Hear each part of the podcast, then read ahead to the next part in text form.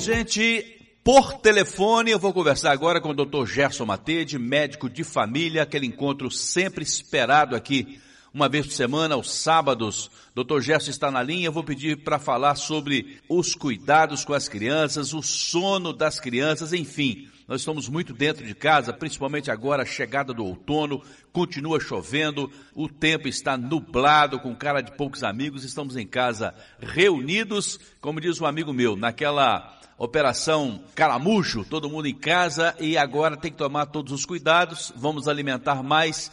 É preciso também arrumar um jeito de gastar um pouco de energia. Doutor Gerson, seja muito bem-vindo aqui no Jornal Diga Notícia.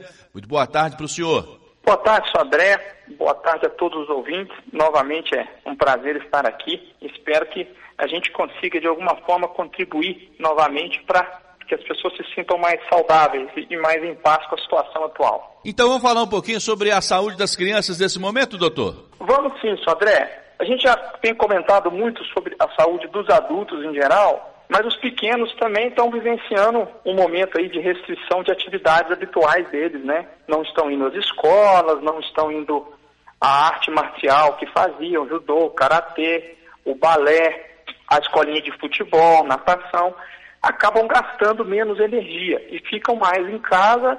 Não é tão fácil para os pais e para os familiares é, estar sempre fazendo comidas mais saudáveis, é, levando em consideração as orientações de higiene. Então, às vezes, abusa um pouquinho mais dos industrializados, dos alimentos menos saudáveis, por assim dizer. Então, é bom que a gente tente manter uma rotina das crianças próxima ao padrão delas de alimentação habitual, né? Manter os horários das mamadas para as mamadeiras, as frutinhas, o, o, horário da fruta ali no meio da manhã, o almoço, regado a verduras, arroz, feijão, uma proteína, uma carne, para aquelas crianças que comem carne, e seguir dentro daquela linha de orientação dos pediatras, dos médicos de família, dos nutricionistas que acompanham essas crianças. Perceber se as crianças estão com as roupinhas mais apertadas ou não, se estão ganhando peso ou não, para observar, ou se estão porventura perdendo peso, para observar se essa alimentação está fugindo muito do normal dela.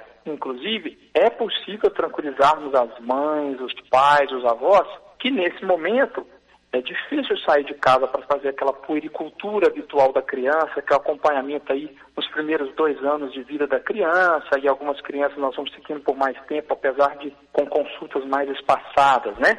É possível a gente esperar, sim, tranquilamente dois meses, se as crianças estão mantendo um, sinais de saúde, né? Não estão adoecendo, não estão perdendo as roupinhas, é, não estão perdendo peso, estão mantendo as mamadas regularmente. Isso pode tranquilizar os pais que eles podem esperar um pouquinho. E se a gente consegue manter também a rotina do sono das crianças, isso auxilia muito na manutenção da saúde delas o horário habitual que elas dormiam, com as horas habituais de sono noturno e as sonequinhas diurnas das crianças mais, mais novas, né, que têm esse costume. É bom, Sodré, assim, salientar que nós não estamos aqui cobrando dos pais, né, porque os pais já estão aí sobrecarregados com funções de trabalho em casa, com o desgaste e o tédio de ficar muito tempo dentro de casa, com preocupações financeiras. Nós trazemos orientações com o intuito contrário, né? Que isso seja produtivo, que isso tranquilize, que isso traga mais funcionalidade para casa. É, as crianças, como você disse, precisam sim gastar energia. Elas estão mais dentro de casa, então elas podem ganhar um pouquinho mais de peso. Então, abusar mais das frutas, das verduras e restringir aqueles alimentos que têm excesso de calorias, né? É muito comum nos alimentos industrializados, nos líquidos açucarados, que é o suco de caixinha, o refrigerante, que se possível não deveria nunca ser utilizado, mas está na nossa cultura alimentar, porque é um péssimo alimento, se puder evitar ao máximo, é, é muito indicado. É, manter essa rotina dos horários da alimentação e dos horários do sono, normalmente contribui para que a criança coma melhor, né? Porque ela mantém a rotinazinha dela, apesar dela não estar tá saindo de casa ter a rotina do brincar, ter a rotina dos exercícios escolares, se porventura isso for, for indicado. Nós já falamos que os pais não têm também que se estressar tanto com isso, mas se mantiver as crianças estiverem gostando, ótimo. Um exemplo pessoal, a minha pequena filha de três anos e meio acabou de sair de uma aulinha virtual de balé. Juntou, matou saudade da professora, das coleguinhas.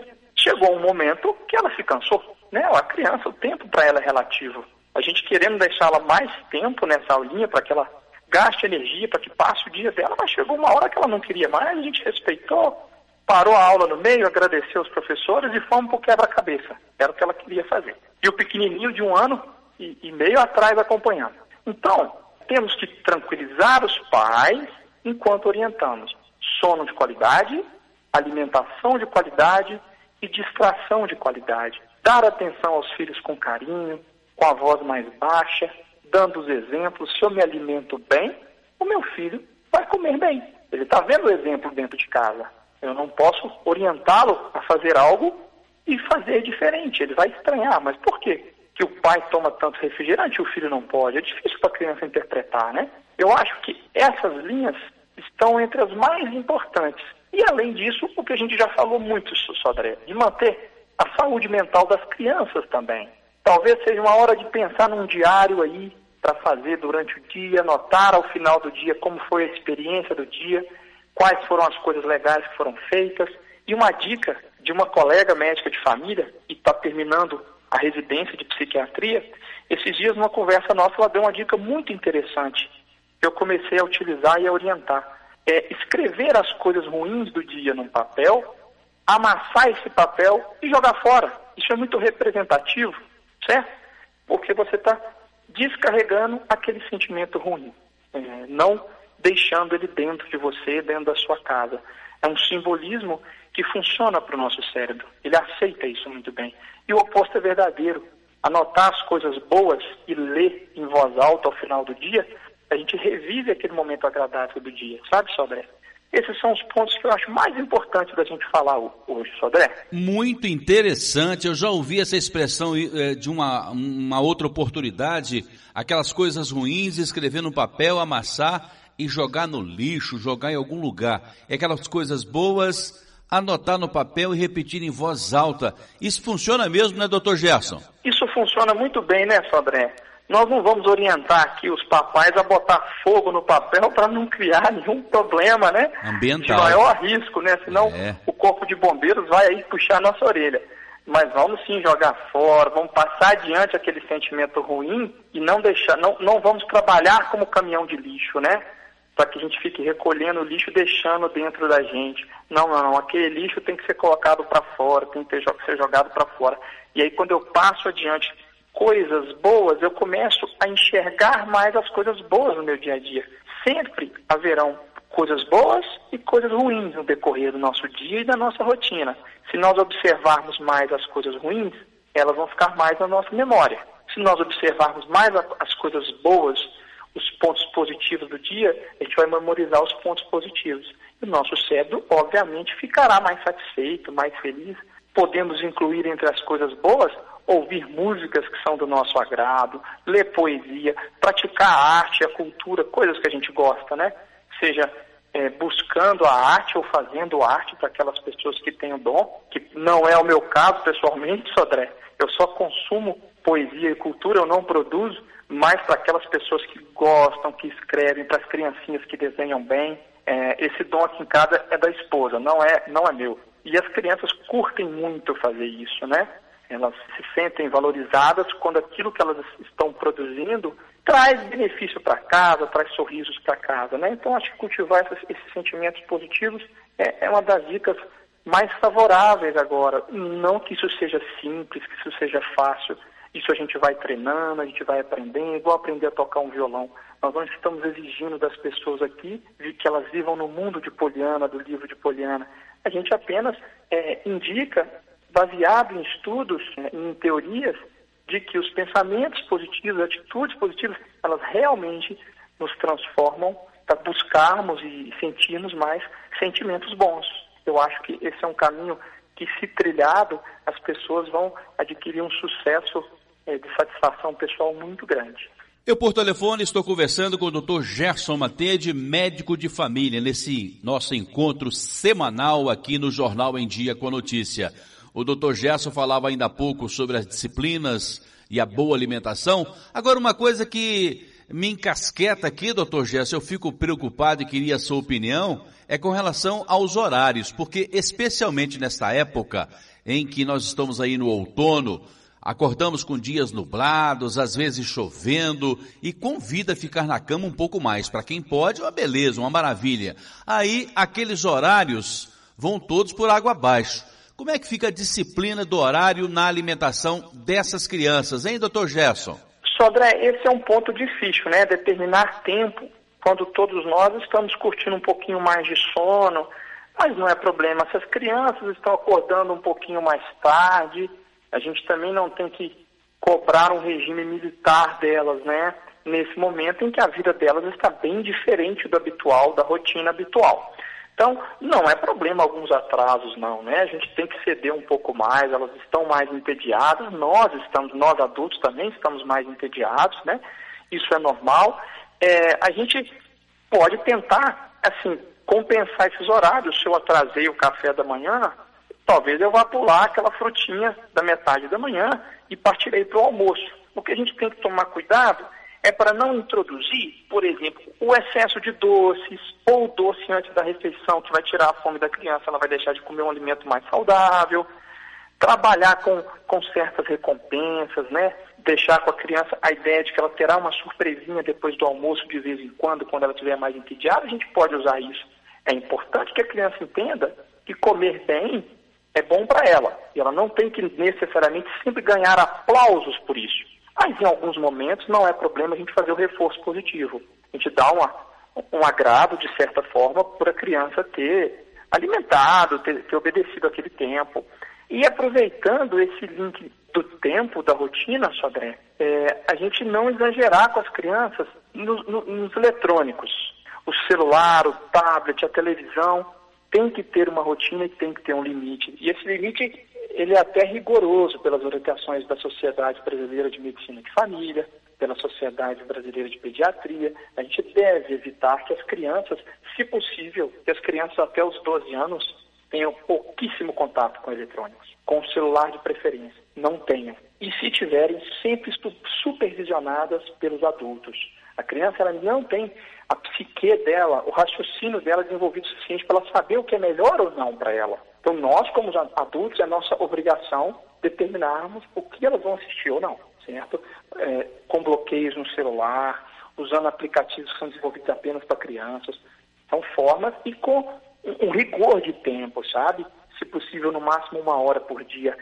Parece pouco, Sodré, é porque na nossa cultura nós estamos extrapolando. Nós temos exagerado no tempo das crianças no celular. Não significa que isso está correto. Não significa que uma mentira contada várias vezes se tornou verdade. Nós devemos sim ser mais rigorosos, evitar o excesso de tempo no celular, na televisão, no tablet. É, se às vezes é um desenho educativo, as crianças podem ficar um tempo maior sim, porque elas estão sem atividade, estão sem ter o que fazer. Mas se a gente puder regrar isso o máximo possível, é muito positivo, principalmente no final da noite, porque o estímulo luminoso vai atrapalhar o soninho delas antes do almoço, das refeições, para que elas para que elas prestem atenção no que elas estão comendo, para que elas curtam o almoço em família. A gente sabe que nem sempre isso é possível, né? Às vezes a criança está entediada e o almoço não se torna aquele momento tão agradável igual a gente gostaria, né? Tem que ter correção, uma, uma criança brincando, a outra correndo, a outra chorando. Nem sempre é tão fácil. Mas em alguns momentos a gente consegue, se for adquirindo esse costume, de não vincular todo almoço a um eletrônico, toda hora do sono a um eletrônico não, isso é uma rotina habitual do ser humano e elas vão entendendo isso aos poucos. Então, Sodré, a gente pode abrir mão em alguns momentos, aceitar, sim, quebrar as regras em alguns momentos, mas a exceção não pode virar regra. Né? Isso tem que ser, em alguns momentos, como exceção. Doutor Gerson falou de alimentação, abriu até meu apetite aqui. Agora, o refrigerante eu afastei dele tem muito tempo, de tanto ouvir falar mal do refrigerante, diz que não é uma boa companhia, já tem alguns anos que eu passo bem longe, bem distante desse tal de refrigerante. Agora, depois da alimentação, é importante demais escovar os dentes. Aliás, doutor Gerson, quantas vezes por dia a criança, ou nós adultos, devemos escovar os dentes? Sobre a recomendação dos odontologistas é que a gente escove o dente sempre após as refeições, todas as refeições que a gente tiver, para não ficar aquele acúmulo de alimentos, certo? Então foram três refeições ao dia, três escovações. A gente sabe que às vezes para a criança é difícil, às vezes a criança vai ter cinco refeições ao dia. Então às vezes não vai conseguir escovar o dentinho dela cinco vezes ao dia. Tem alguns estudos compartilhados por colegas dentistas mostrando que duas escovações bem feitas por dia no adulto costumam ser suficientes. Já na criança demanda um pouquinho mais, que o dentinho ainda tem uma fragilidade maior. Pelo menos três escovações ao dia. A gente sabe que isso é difícil, mas as recomendações a gente tem que buscar o mais próximo do ideal possível.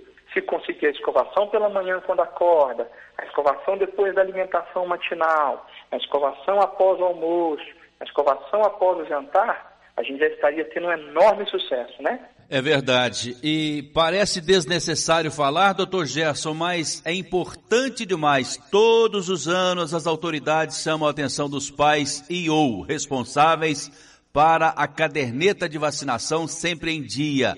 Nunca é demais lembrar, tomar cuidado com a saúde dos filhos para amanhã termos jovens adultos bem saudáveis, né, doutor Gerson? Sodré, um grande amigo meu, radialista, chamado Carlos Sodré, uma vez me falou uma coisa assim, doutor Gerson, eu aprendi com outro radialista que o óbvio deve ser dito. É verdade. Então eu vou repetir as suas palavras, Sodré.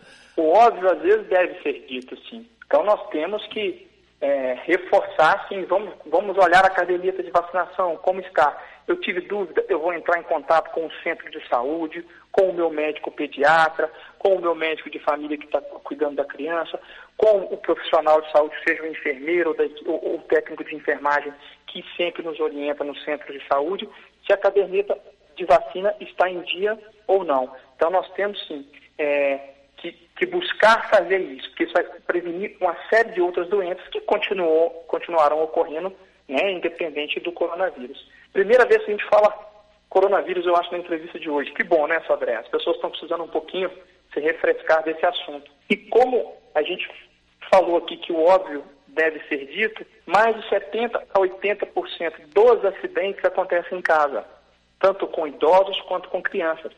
Então a gente tem sim que lembrar disso para subir os produtos de limpeza, os produtos que, que as crianças podem levar à boca e causar algum tipo de acidente. É, o fogo, a panela quente, virar o cabo da panela para trás, botar na trempe do fundo do fogão, tomar, trancar, se possível, gavetas ou, ou armários que têm produtos de limpeza para que as crianças menores não tenham acesso. Porque normalmente são as crianças menores de 3 anos que costumam levar esse tipo de produto à boca. O senhor disse que nós falamos pela primeira vez aqui é, sobre o coronavírus. Eu vi hoje uma notícia que me preocupou um pouco, que os cientistas estão descobrindo três tipos desse vírus aqui, não sei se no Brasil ou se no mundo, mas me preocupa também, mas daqui a pouco tudo isso vai passar, vamos vamos poder nos abraçar novamente, aproximar novamente, estarmos juntos novamente e se Deus quiser, daqui a pouco tudo isso vai passar e a vida vai voltar ao normal.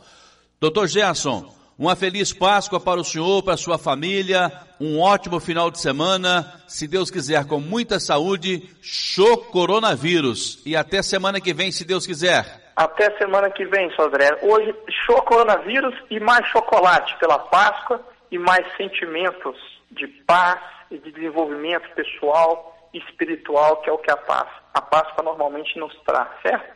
E sim, vai passar mais rápido do que a gente espera seguimos aí aproveitando os momentos de confinamento em família para aproximação, para melhoria da satisfação das relações familiares, do, do, conhecimento pessoal. Eu acho que seguindo essa linha vai passar mais rápido do que a gente imagina, Sodré.